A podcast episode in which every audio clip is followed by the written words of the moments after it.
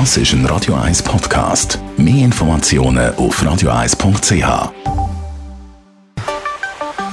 Der Finanzratgeber auf Radio 1 wird Ihnen präsentiert von der UBS.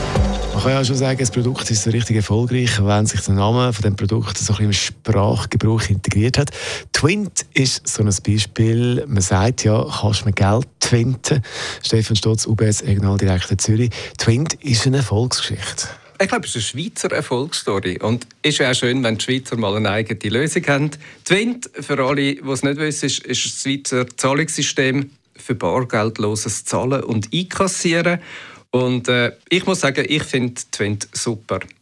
Das ist, man kann gut online zahlen und ich muss nicht alle meine Daten bekannt geben. Ich muss dort nicht meine Kreditkartennummer reintöckeln, sondern ich kann einfach da den QR-Code abscannen und wenn ich online etwas kaufe und die Möglichkeit habe, dann finde ich, äh, mindestens in meinem Empfinden, ist das dann eine recht sichere Lösung.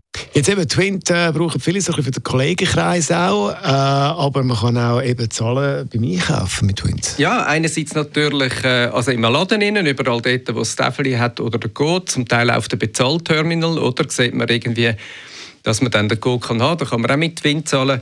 Was ich super finde, ist, wenn ich äh, beim Burgang Eier holen ähm, dann kann ich sogar im Hofläden mit Twin zahlen. Oder eben parkieren vielleicht. Wir kennen es natürlich, nicht immer hat man gerade das passende Münz dabei und wenn man das Nötchen reinlässt, dann hat man äh, den Nachteil, dass man wieder ganz viel Münz hat, wo man nicht weiß, wo man es versorgen soll.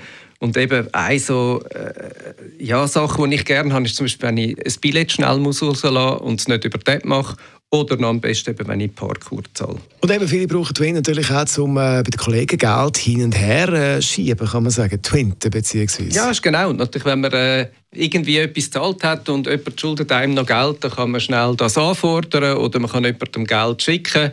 Ich finde es in der Familie ehrlich gesagt auch noch ganz eine praktische Lösung zwischen Eltern und Kind oder je nachdem auch vice versa wenn sie ihr äh, genau, Geburtstagsgeld wollen investieren in irgendetwas, was Mami oder der Papi sonst gezahlt hat, finde ich das sehr eine praktische Sache. Der Stefan Stotz, UBS Regionaldirektor Zürich, zum Thema Twint, Finanzratgeber und Das ist ein Radio 1 Podcast. Mehr Informationen auf radio1.ch.